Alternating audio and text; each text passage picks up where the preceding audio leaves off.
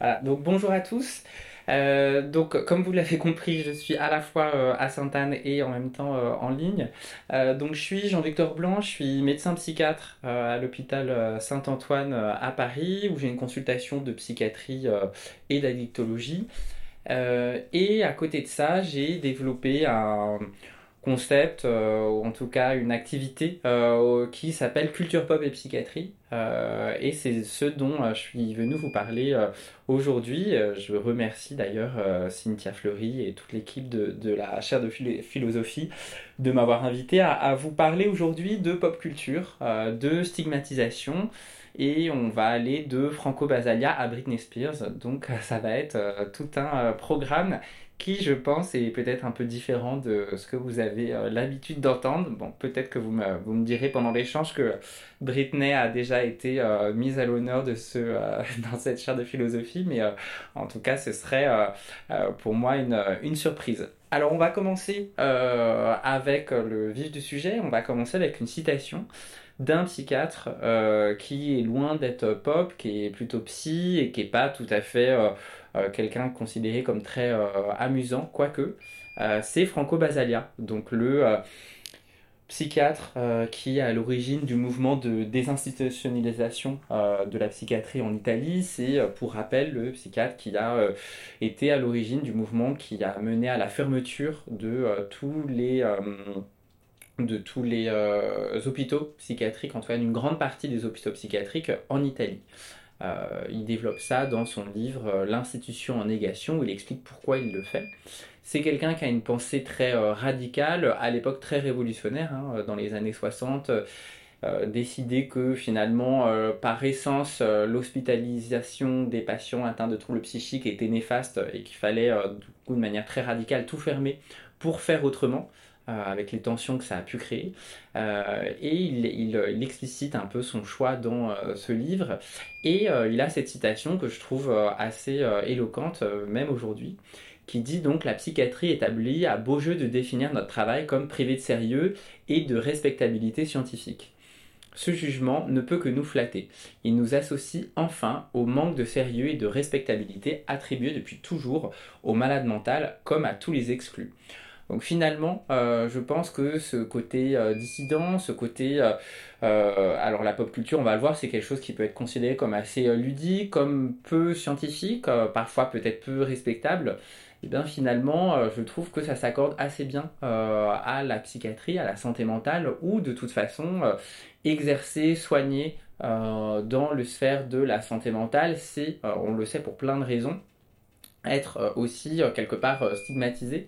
ou en tout cas vu à part c'est vrai pour tout ce qui est des spécialités médicales mais c'est vrai aussi dans d'autres dans d'autres sphères. Et donc finalement revendiquer cette position d'exclu de manière un peu radicale je trouve ça assez assez intéressant. On va faire un, un bond en avant dans le temps euh, là, peut-être que euh, d'autres euh, l'auront reconnu. En général, c'est pas les mêmes qui reconnaissent Franco Basalia et Lady Gaga. Il s'agit donc de la pop star Lady Gaga qui, elle, en 2020, a dit là aussi, de manière, on peut dire, quelque part radicale, Beaucoup de gens ont peur des médicaments faits pour aider leur cerveau. Je veux lutter contre le stigma à ce sujet. Donc aujourd'hui, on va parler de stigmatisation, on va parler de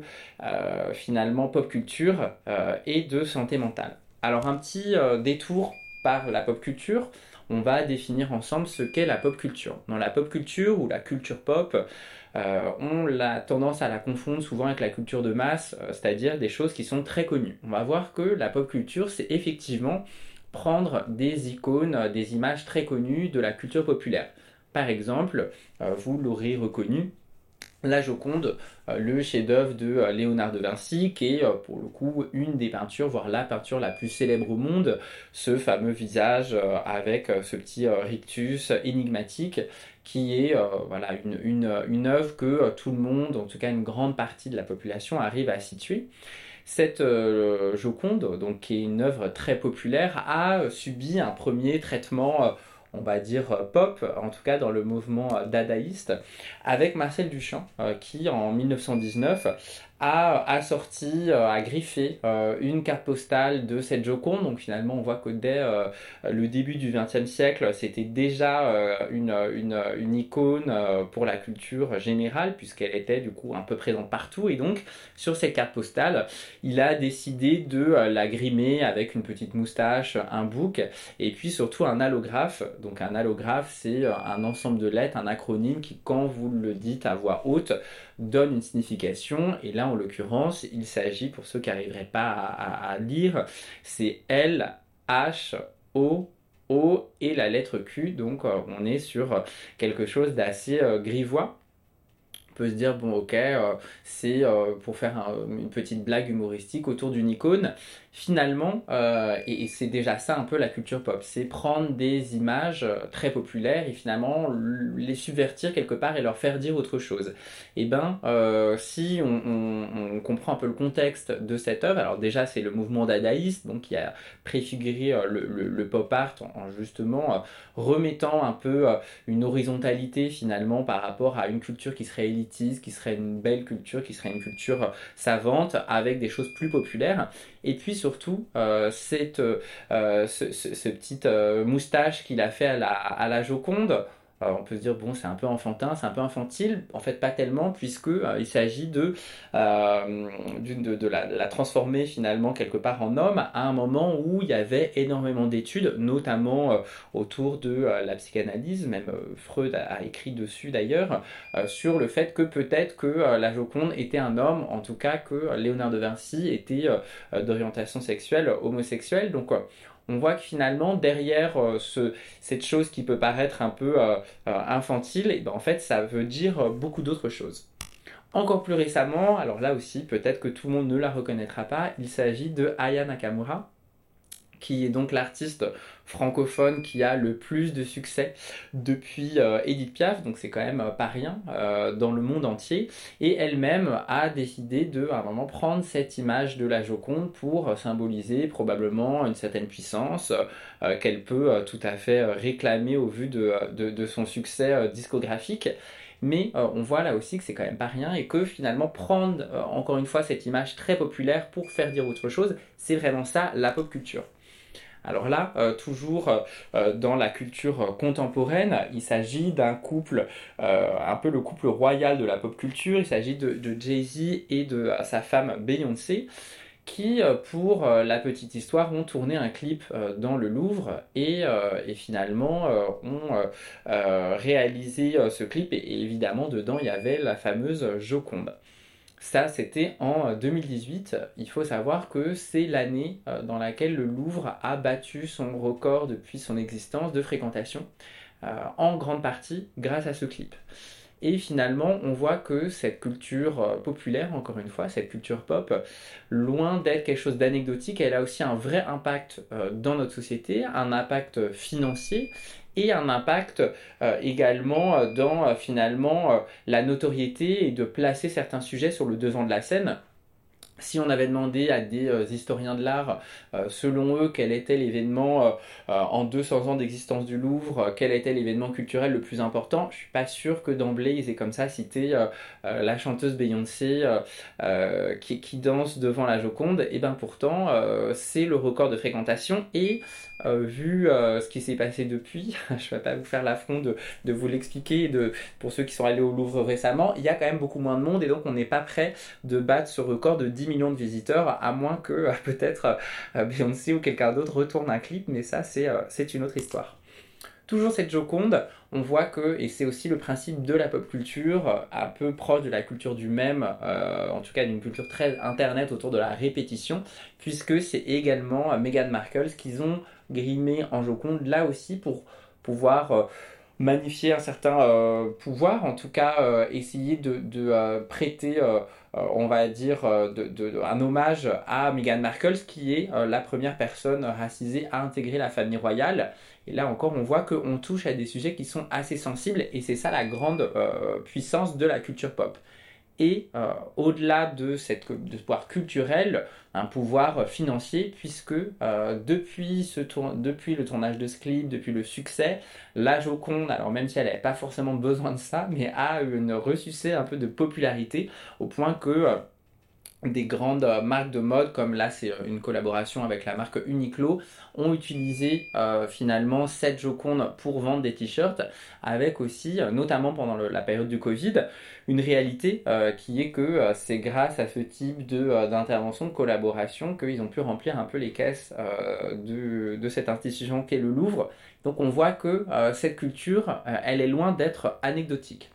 Alors, peut-être que certains vont me dire oui, ok, euh, c'est vrai que jusque-là, c'est des exemples très américains.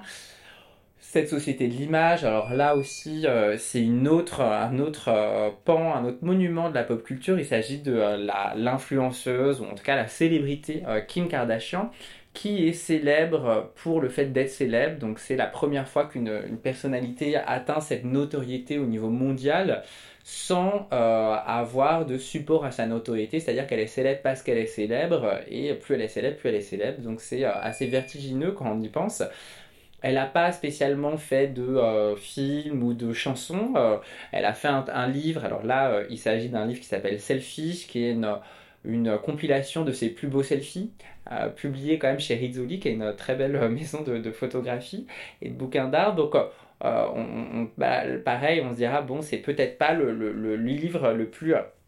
donc on était sur Kim Kardashian, cette euh, influenceuse célèbre car elle est célèbre qui a publié ce livre donc Selfish. On peut se dire que voilà c'est ok une culture américaine un peu loin de nous et peut-être loin de la psychiatrie. Alors peut-être que cet influenceur, vous allez le reconnaître, euh, il s'agit de notre président euh, et candidat Emmanuel Macron qui lui-même euh, s'est adonné à la mode du selfie de manière assez large. Et là, en l'occurrence, il s'agissait d'une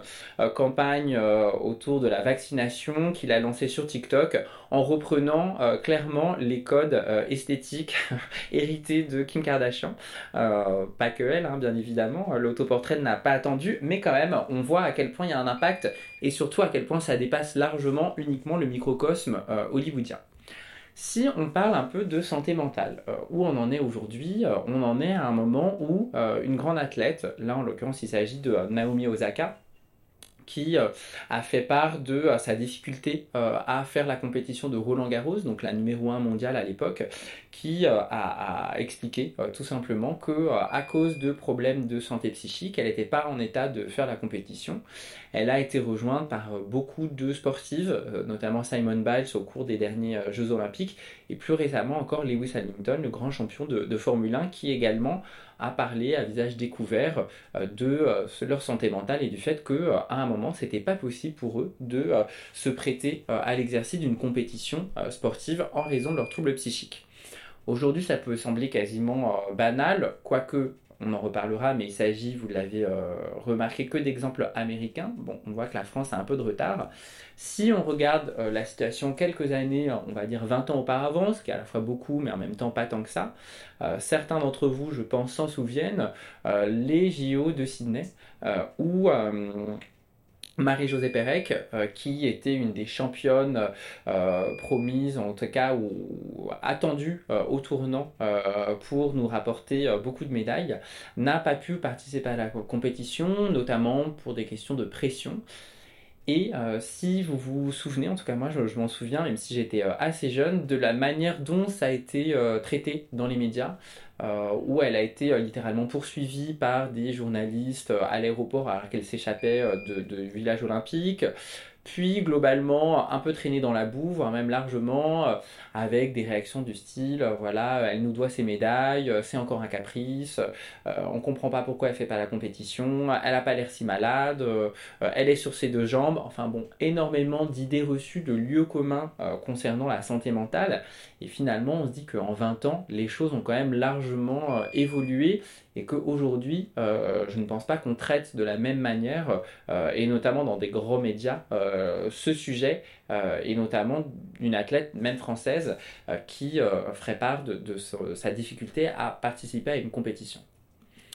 Aujourd'hui, on va voir trois aspects du coup dans cette pop culture et surtout dans ce que cette pop culture peut apporter dans la sphère de la santé mentale en commençant par l'exemple un peu inévitable quand on parle de la santé mentale à l'écran, le fameux vol au-dessus d'un nid coucou.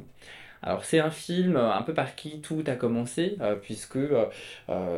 Culture Pop et Psy, on va dire l'idée a germé un soir de garde aux urgences où je proposais une hospitalisation à une jeune patiente atteinte de crise suicidaire dans notre service à l'hôpital Saint-Antoine, donc un hôpital général avec un service de psychiatrie. Et euh, la, jeune patiente, euh, lorsque je lui propose l'hospitalisation, me dit mais non, je veux pas me, retrouver là dans le, film, vous savez, avec Jack Nicholson. Et donc là, je comprends qu'elle me parle de euh, Vol au-dessus de coucou film que euh, quelqu'un d'une vingtaine d'années euh,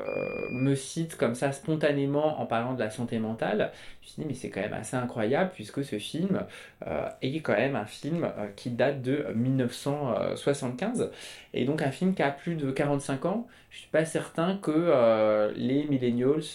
ou les Gen Z, en tout cas appelons-les comme on, veut du point de vue sociologique, mais connaissent beaucoup de films qui ont plus de 45 ans et c'est quand même pas beaucoup de chance entre guillemets que euh, quand il s'agit de la santé mentale, on nous ramène assez systématiquement à ce film. Film qui au passage, et ça permet de le préciser, euh, a bien évidemment d'autres vertus euh, que celle de la stigmatisation qu'il peut comporter. C'est un film qui a un très beau sens poétique, politique. Euh, bref, c'est un film. Alors, de toute façon, il ne s'agit pas de, prôner une, euh, comment dire, une euh, censure, hein, évidemment, artistique. ce film de Milos Forman a plein de films et, a plein de sens et, c'est un chef-d'œuvre. Il n'est pas question de revenir là-dessus. Mais c'est vrai que si on se penche un peu sur l'image qui renvoie de la psychiatrie, bon, pour les patients globalement, soit ils font semblant d'être malades, euh, or, n'est pas fou qui veut, c'est pas euh, à vous que je vais euh, l'apprendre, cette citation de Lacan. Et euh, pour les autres, globalement, il n'y a aucune perspective de rétablissement ni de sortie, puisqu'ils sont dans un système pseudo-carcéral. Et globalement, euh, soit euh, les, patients sont là en tant que victimes un peu de la société, soit sont de toute façon bien trop atteints pour espérer une sortie qui se fera soit sur le mode du suicide, soit sur le, le mode de la fugue. Bon, c'est quand même pas une image très reluisante même si bien évidemment elle appartient à un contexte historique, c'est sûr que si on regarde le film et que le lendemain on, se dit bah tiens est-ce que je vais être hospitalisé en psychiatrie, bon c'est assez compliqué. L'image des soignants dans le film, là aussi euh, elle est un peu euh, complexe. Euh, cette fameuse nurse Fletcher qui donc à gauche dans le film de Milos Forman est quand même un visage largement on va dire froid, un peu sadisant en tout cas pas quelque chose de très euh, bienveillant, on n'aurait pas spécialement envie que cette nurse-là euh, vienne nous euh, border ou, donner des médicaments. En tout cas, on, peut se poser la question du réconfort qu'elle peut apporter à ses patients et qui quand même continue un peu d'infuser, on va dire, la culture populaire, puisque actuellement sur la plateforme de streaming Netflix, vous avez toute une série consacrée pour comprendre pourquoi cette nurse est devenue euh, aussi méchante. Bon, la première saison, on pourra en reparler aussi, hein, euh, et, comment dire, assez esthétisante. Bon, par contre, le lien entre ça et la nurse, finalement, parce qu'il lui arrive déjà plein de choses dans la première saison, on se dit que je crois qu'ils ont prévu 5 ou 6 séries, 5 ou 6 saisons, donc bon, on, va voir un peu comment ça évolue c'est là encore un peu dans le domaine du gore et euh, de, quelque chose d'assez euh, fantasmé autour de la santé mentale. Alors est-ce que tout est à jeter euh, quand on parle de, santé mentale dans les séries? Je ne pense pas. Effectivement, il y a énormément de séries. Alors là, je vous ai mis deux exemples. L'un américain, la série Euphoria, dont on a beaucoup parlé notamment autour de la saison 2. une série que je vous recommande qui est incroyablement esthétique, avec une mise en scène, des euh, décors, des euh, personnages, euh, des jeux d'acteurs qui sont assez époustouflants et qui parlent énormément de santé mentale avec un point de vue que je trouve à la fois juste et surtout qui ne cède ni à une certaine fascination pour la santé mentale et finalement pour le mal-être, ni euh, à certaines facilités et encore moins en tout cas un regard stigmatisant puisque euh, les personnages de cette série ont pour un certain nombre des troubles psychiques mais à aucun moment je trouve qu'il y a un regard dépréciatif qui est porté sur eux ou en tout cas on n'est pas dans le jugement de valeur euh, puisque les personnages ne se résument pas à leurs troubles et rien que ça ça mérite d'être noté. Et c'est une série qui a un fort, une forte répercussion générationnelle et qui montre que justement on peut montrer la santé mentale sous un, à la fois un jour assez, enfin très artistique sans rien céder à la qualité artistique et en même temps assez réaliste. Le créateur de la série ayant lui-même eu des troubles psychiques à l'adolescence, euh, je trouve que ça apporte clairement une, valeur euh, euh, à, son œuvre. Autre série, cette fois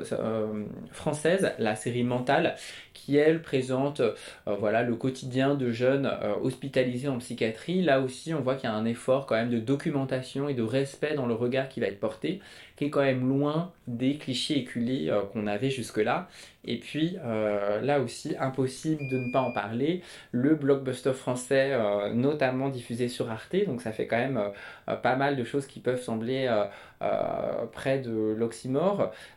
et pourtant, cette série a eu un succès complètement étonnant. notamment pour une série qui consiste hein, en échange entre des patients et un psychanalyste. Euh, dont la deuxième saison là, va sortir euh, incessamment. Je crois d'ailleurs même qu'elle sort aujourd'hui. Donc pour les, euh, les accros, vous allez pouvoir enchaîner avec la trentaine d'épisodes sur, sur Arte TV. En tout cas, cette série, non seulement elle a eu un succès, alors probablement aidé par le confinement, hein, puisqu'elle est sortie en plein confinement et, même les créateurs ont été assez surpris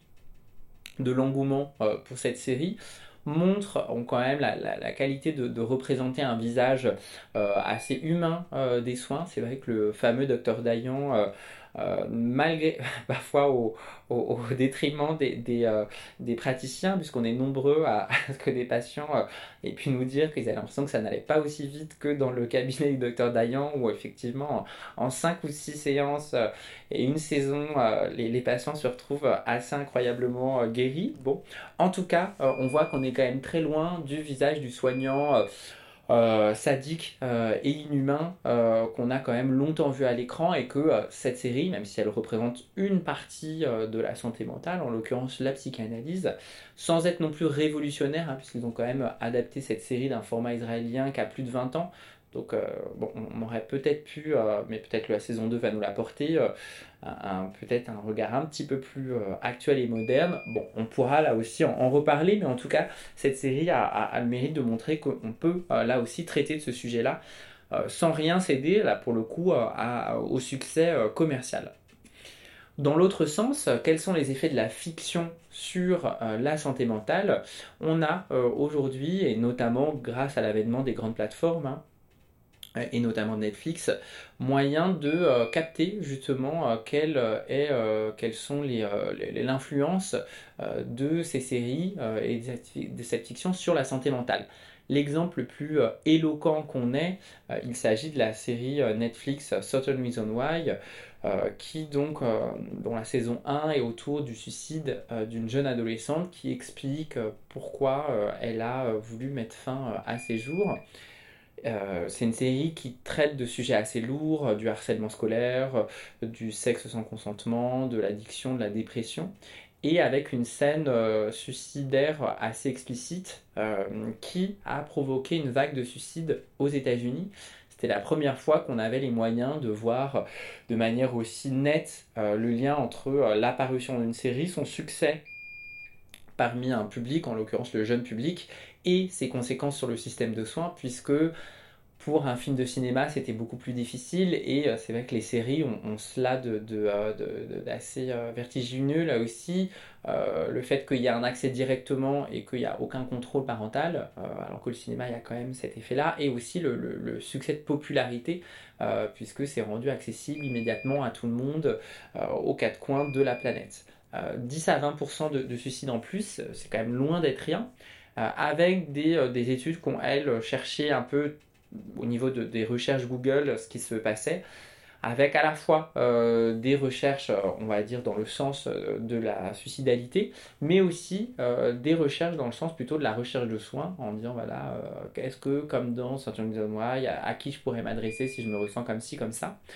Et la, série, enfin le, diffuseur Netflix a réagi de manière assez intelligente puisque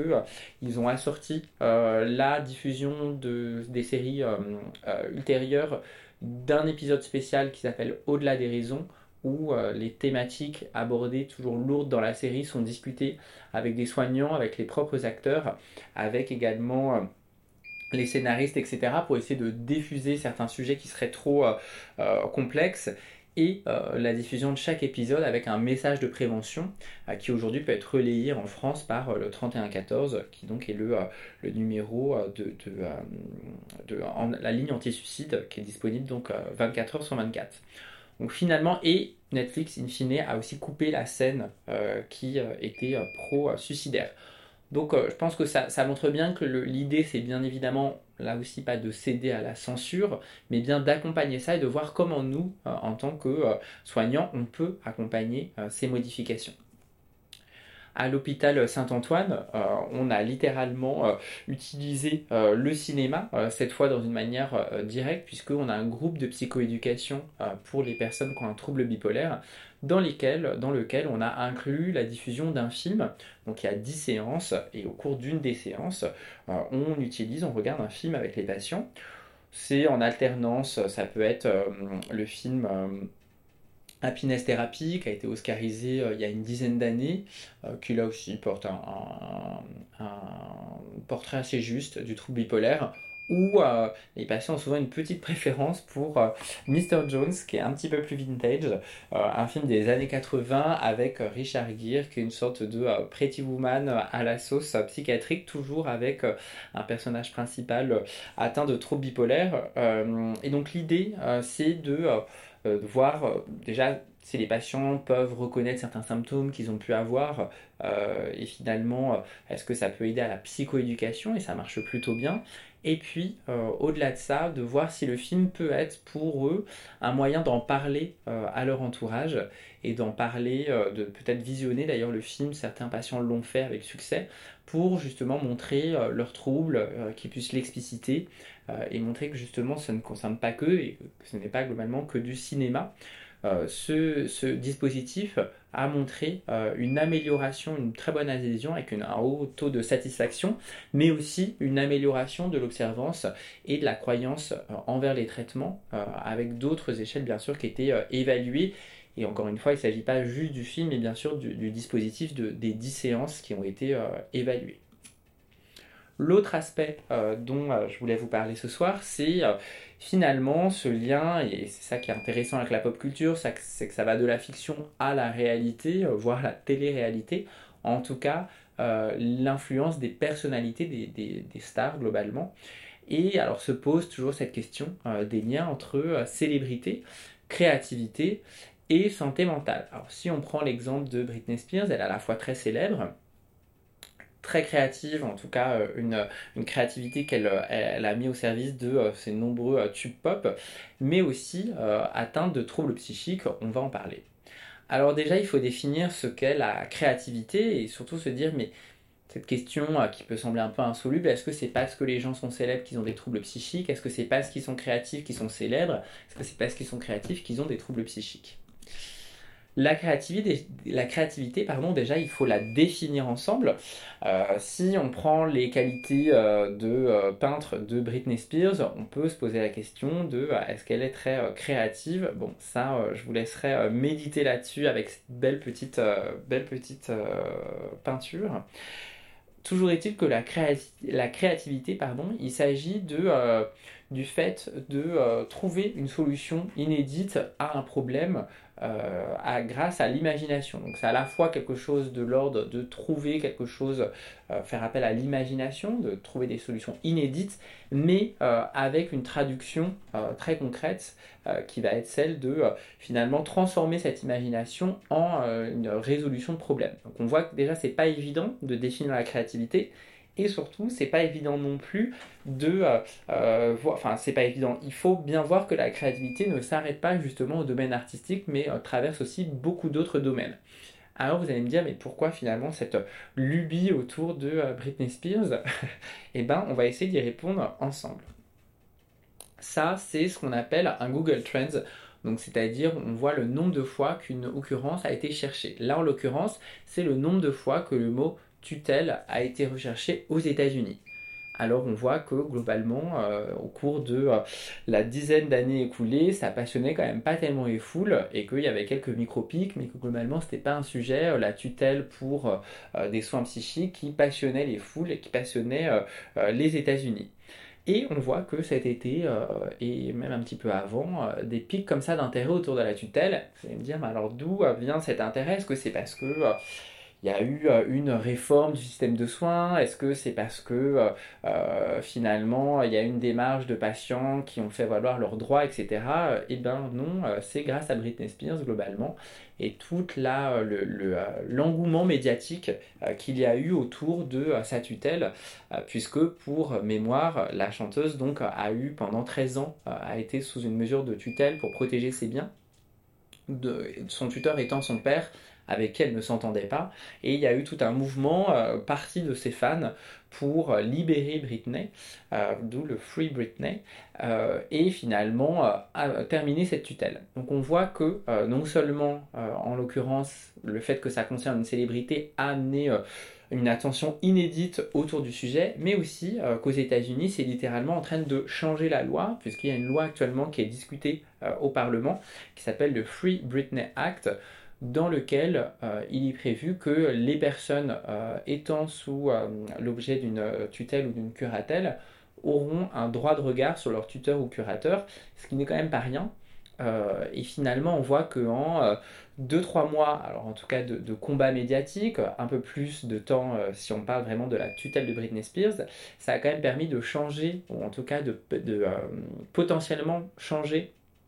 la loi aux États-Unis, ce qui quand même n'est pas rien euh, quand on sait que c'est un sujet qui est à la fois euh, euh, complètement essentiel, hein, le, sujet de la défense des droits des usagers,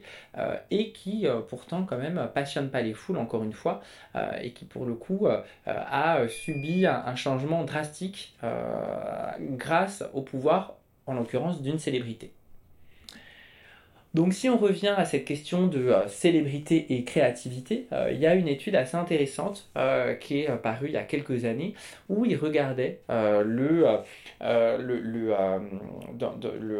lien entre troubles psychiques et créativité à travers l'examen de 1000 personnalités publiques qui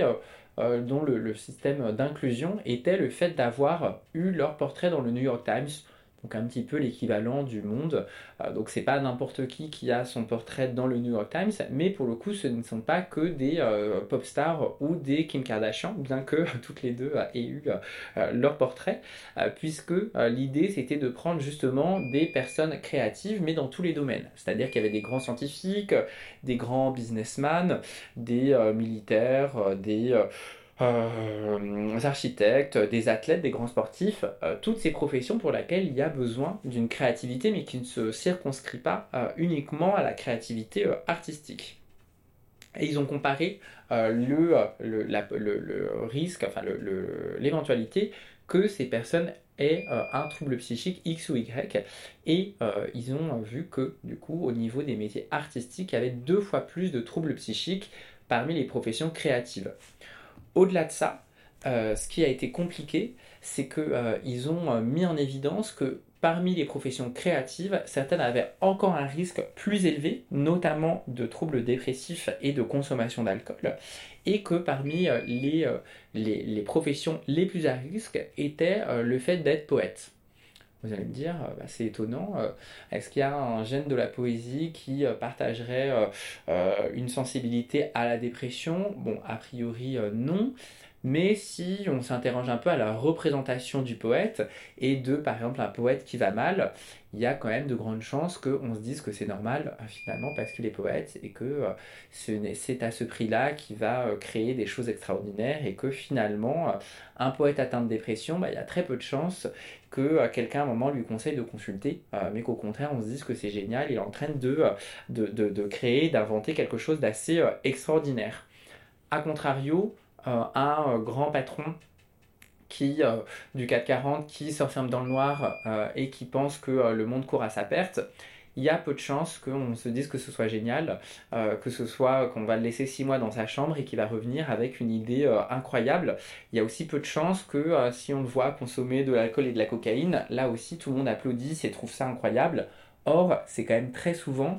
ces idées reçues euh, que euh, vont à la fois donc, vont être victimes euh, les artistes qui peuvent être propagés notamment par l'entourage mais aussi eux-mêmes avec une appropriation de, de, ces idées reçues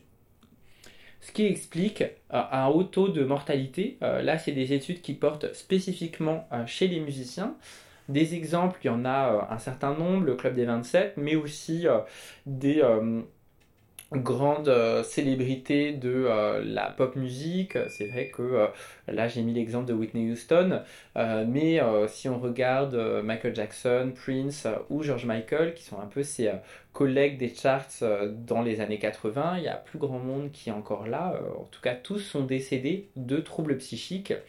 Cet effet de surmortalité, notamment chez les musiciens, étant majeur dans les 3 à 25 ans qui suivent l'éclosion de la célébrité, donc il y a quand même un effet aussi propre, une vulnérabilité qui va être développée euh, autour de la célébrité, au-delà de la créativité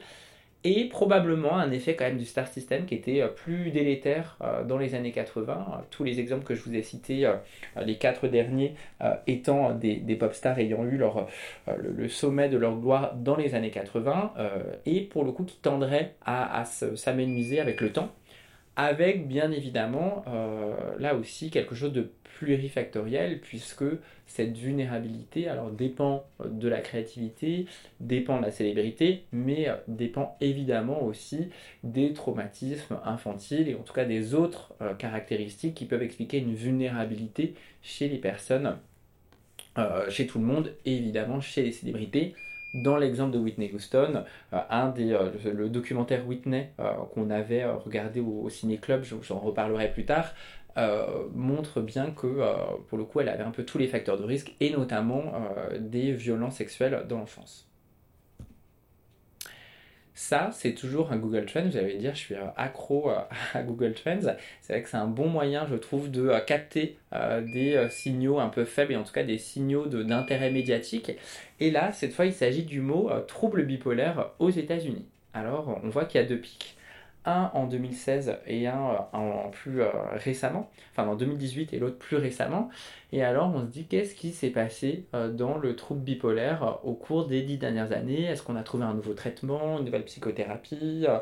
est-ce qu'il y a une grande avancée scientifique? Alors oui, il y a eu des avancées scientifiques, mais l'attention médiatique autour du trouble bipolaire, le premier pic, il s'agit du moment où Maria Carey a parlé de son trouble bipolaire donc une diva américaine extrêmement célèbre qui a fait une une euh, autour de euh, disant qu'elle était atteinte d'un trouble bipolaire.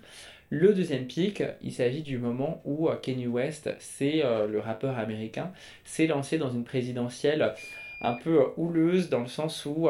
il a concouru à l'élection présidentielle américaine en se lançant trop tard de toute façon pour avoir la moindre chance d'être élu puisque beaucoup d'États n'ont pas enregistré sa candidature. Et il s'est également donné euh, dans plusieurs euh, conférences assez complexes,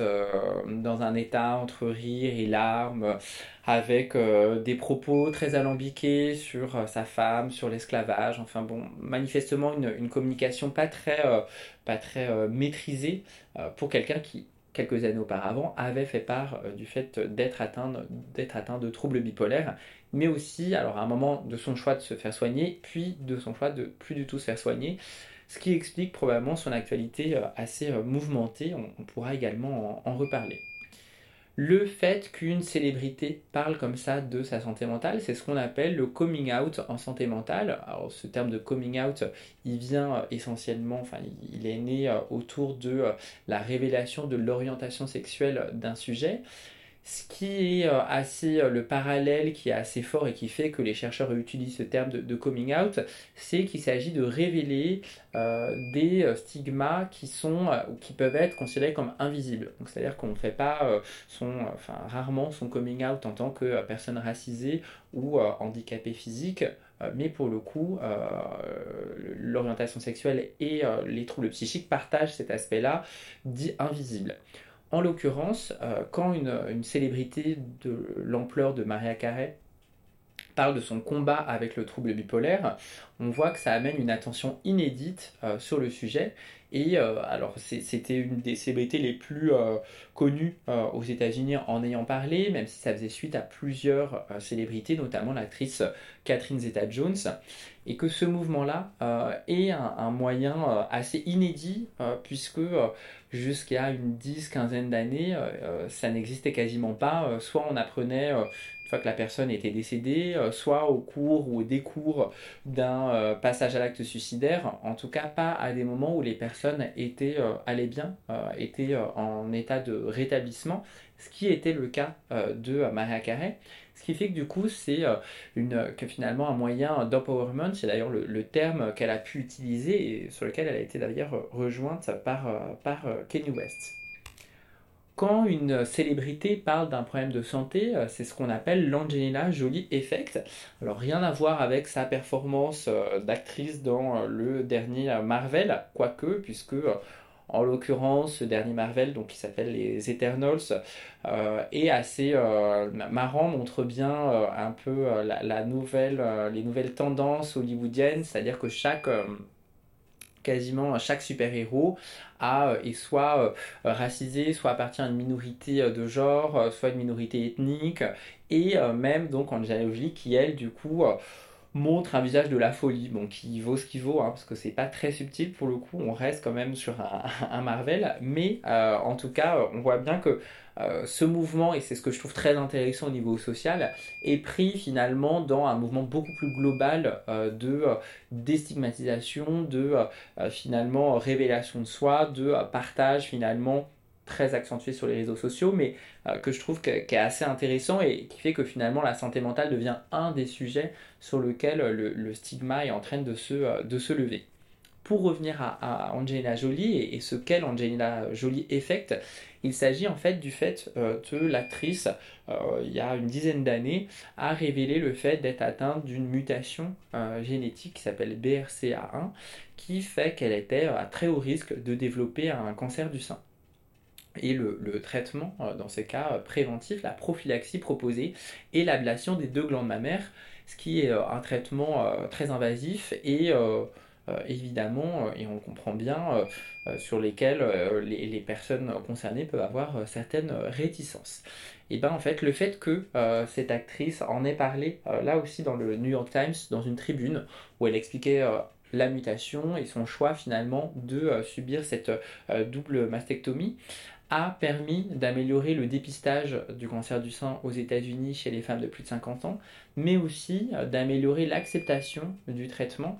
et euh, finalement le taux de dépistage de la mutation. Donc on voit bien que euh, c'est loin d'être anecdotique et que lorsqu'une célébrité parle de, euh, d'un problème de santé, ça a des répercussions majeures sur le système de soins et que je pense que c'est pas un très bon calcul de voir ça uniquement comme un phénomène qui concernerait la, la, la, rubrique People.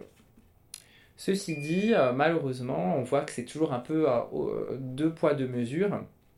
et qu'entre eux, Angelina Jolie qui a été euh, euh, encensée, et à raison, hein, pour son choix de, faire part euh, de, sa,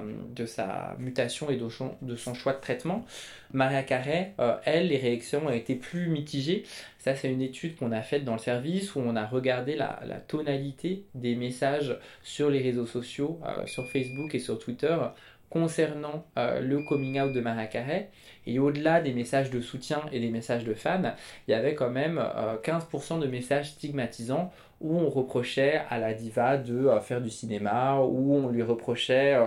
de dire ça pour euh, relancer les ventes de son album, où on lui reprochait au contraire finalement de faire ce coming out alors que tout le monde savait qu'elle était bipolaire. Bon, avec des exemples qui clairement n'avaient absolument rien à voir avec la symptomatologie bipolaire. Donc on voit bien que aujourd'hui encore ça reste et finalement cette stigmatisation c'est un peu la même euh, celle qu'affrontent les patients dans le sens où euh,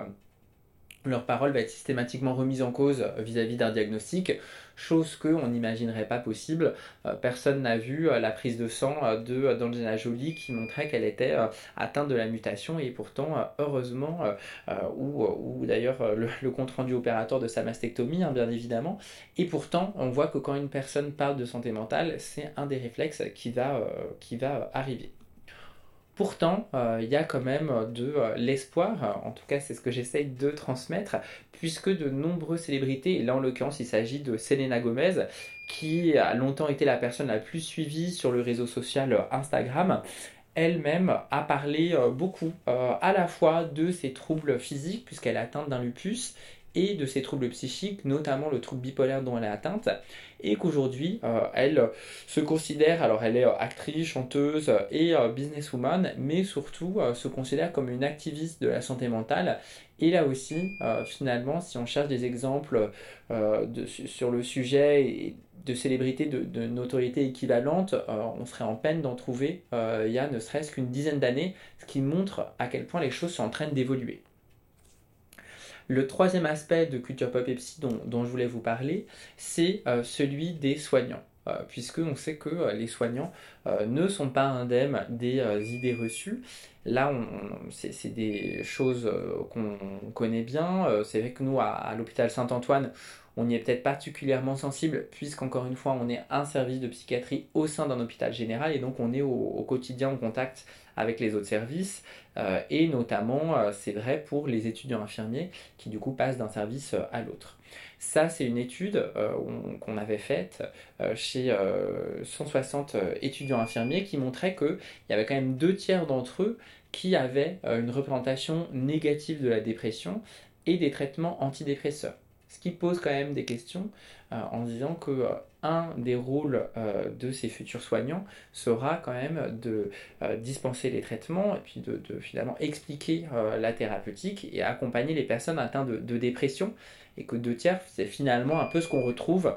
dans la population générale. On a répliqué cette étude, cette fois avec environ 1500 étudiants infirmiers,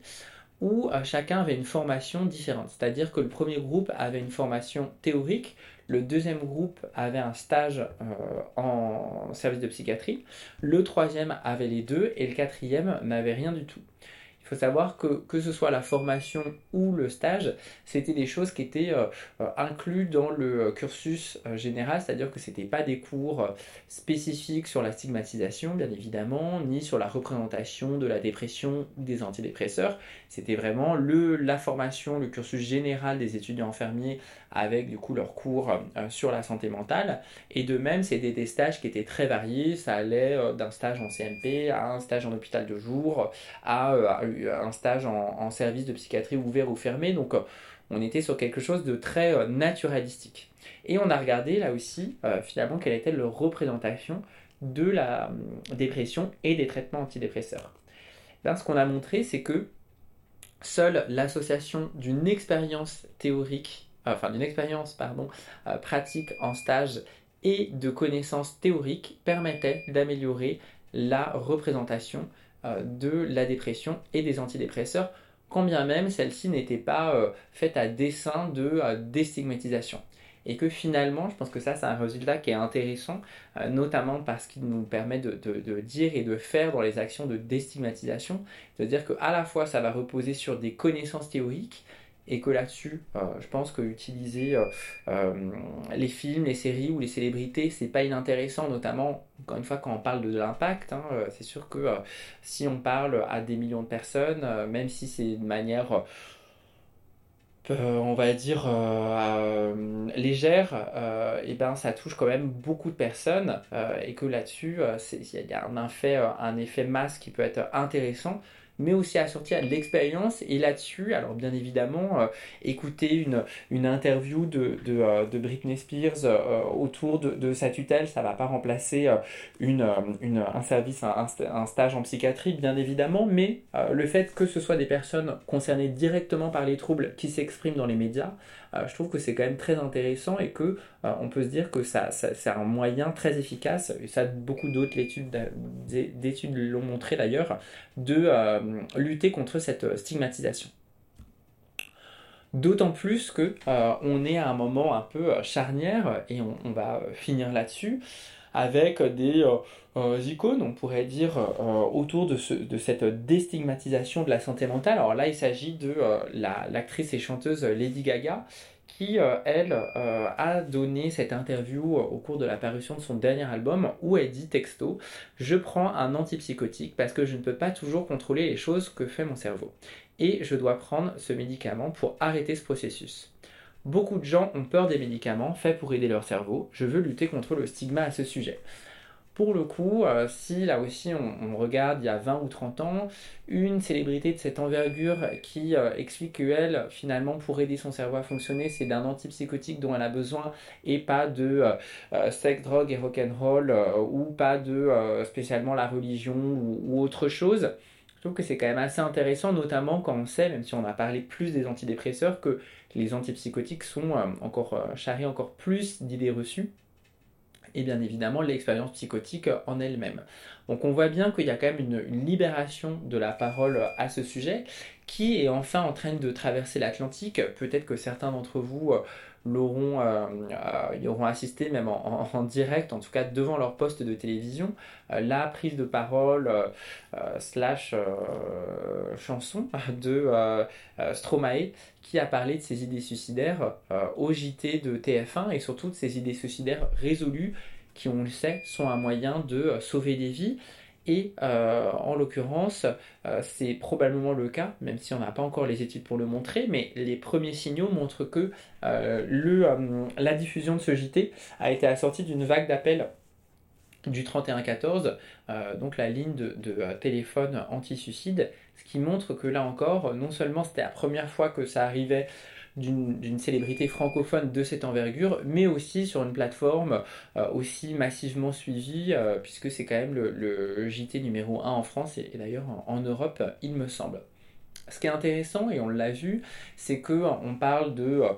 personnes assez différentes, que ce soit des pop stars, des acteurs, des actrices, des chanteurs francophones, mais aussi dans le milieu de la mode. et là, c'est une autre citation que je trouve intéressante et qui, pour le coup, est portée par une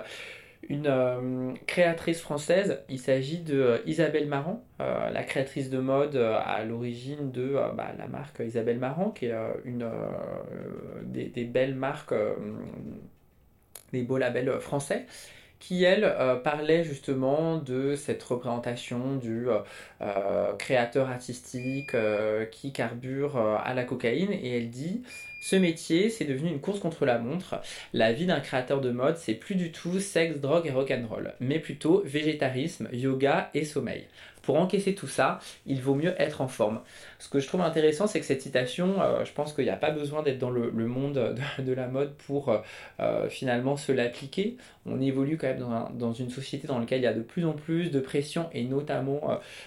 sur le lieu du travail, et que finalement qu'aujourd'hui, euh, alors bien sûr, il ne s'agit pas de transformer toute prise de parole en, pub pour euh, la santé mentale, mais qu'aujourd'hui, de manière spontanée, il y ait euh, des paroles un peu dissidentes, parce que une créatrice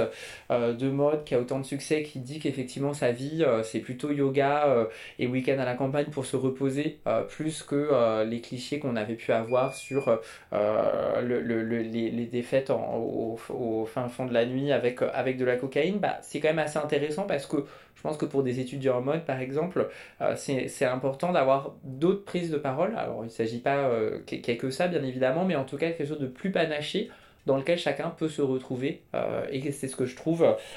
intéressant. Bien évidemment, tout ça, ça pose des questions et on va presque finir avec Britney Spears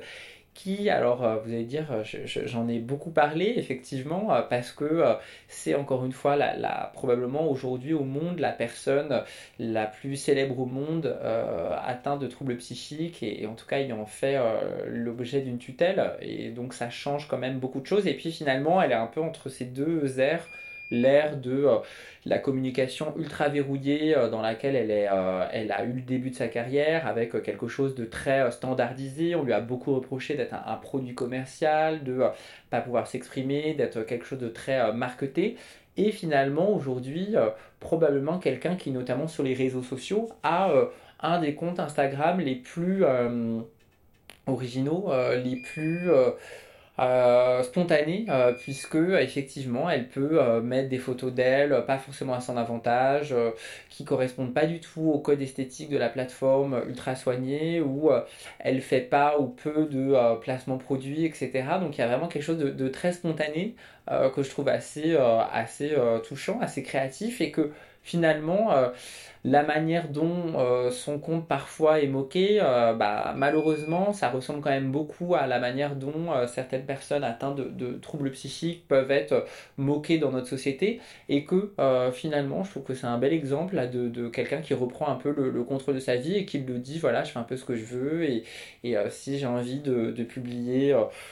des photos de moi en train de manger du chocolat, et ben c'est ce que je fais, et que vu d'où elle est partie, et, et, probablement elle garde, alors elle, n'en a pas encore vraiment parlé de, du trouble dont elle est atteinte, elle le fera euh, ou pas, mais à un moment où, elle le décide, et c'est son choix, ce qui permet aussi de, préciser que dans euh, Culture Pop et Psy, j'utilise essentiellement euh, et même uniquement des prises de parole de personnes qui parlent en leur nom, en leur nom propre de leurs troubles qu'il ne s'agit pas de, se mettre à diagnostiquer euh, euh, Hollywood à coup de, compte Instagram, hein, parce que ce serait ni, euh, ni possible, ni très intéressant, ni une avancée clairement pour la, la, déstigmatisation justement. Et ben, je trouve que c'est un, modèle qui est assez inspirant. Pour finir, vous allez me dire, alors qu'est-ce que viennent faire ces, dinosaures de Jurassic Park 25 ans après dans cette présentation? Eh ben aujourd'hui, euh, on sait qu'il n'y euh, a jamais eu autant de découvertes en paléontologie, euh, qu'on n'a jamais autant étudié les fossiles, qu'on n'a jamais autant découvert de nouvelles espèces, et que finalement la paléontologie n'a jamais eu autant de succès qu'aujourd'hui. Et euh, tous les experts dans le domaine s'accordent sur le fait que l'origine de cet essor de la paléontologie, c'est le fait qu'il euh, n'y a jamais autant de gens qui veulent devenir paléontologues et que tout ça vient quand même de Jurassic Park, ce qui est quand même assez euh, étonnant. On savait que Steven Spielberg avait réussi à, donner une phobie des requins à toute une génération, voire des générations avec les dents de la mer. Et bien il a aussi réussi à sensibiliser des générations de de spectateurs à, euh, à, rendre le fait que peut-être qu'en fait paléontologue c'était pas un métier si ennuyeux et que euh, bon les probabilités de demain euh, aller chevaucher un, tricératops sont assez réduites hein, mais en tout cas on voit bien qu'avec une œuvre de fiction euh, il a quand même réussi à donner un élan envers toute une profession. Alors est-ce qu'on aura un jour un, Jurassic Park de la psychiatrie ou de la santé mentale? Eh bien on peut en tout cas euh, l'espérer euh, et je pense qu'on a un moment où, justement on n'a jamais autant parlé de toutes ces questions de santé mentale et notamment sur des, c'est ce que j'ai essayé de, vous montrer, des, des euh, airs et des manières de le faire euh, le plus différentes possible et que euh, on peut se souhaiter ça notamment quand on sait que la psychiatrie reste très peu choisie et que globalement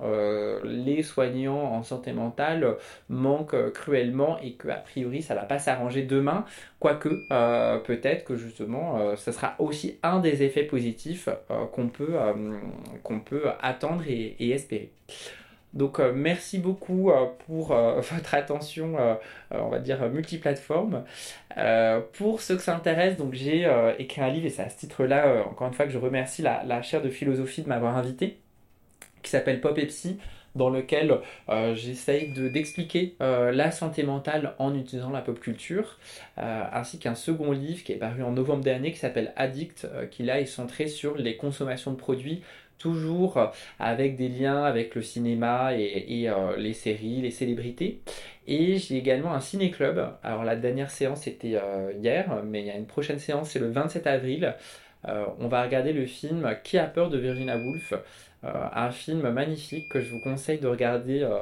au cinéma, c'est encore mieux, mais c'est vrai qu'il passe plus beaucoup, donc euh, si vous voulez voir au cinéma, ce sera avec plaisir. C'est donc au Brady le 27 avril. ça fait partie d'un cycle addict à l'écran où on a regardé depuis le début de l'année